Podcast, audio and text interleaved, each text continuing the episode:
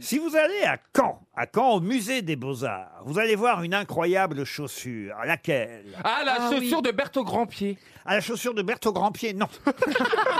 C'est drôle. C'est une femme C'est une femme, la chaussure d'une femme, oui. Et elle a vécu- Est-ce qu'elle est elle a- chanteuse Jeanne d'Arc la, ah, la chaussure de Jeanne d'Arc. Bah non, elle a brûlé.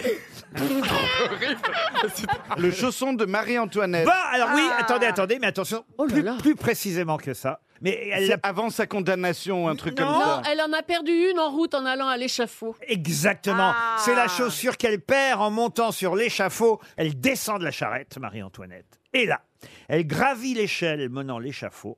Et elle perd un de ses souliers. Rendez-vous compte. Ça a dû la contrarier.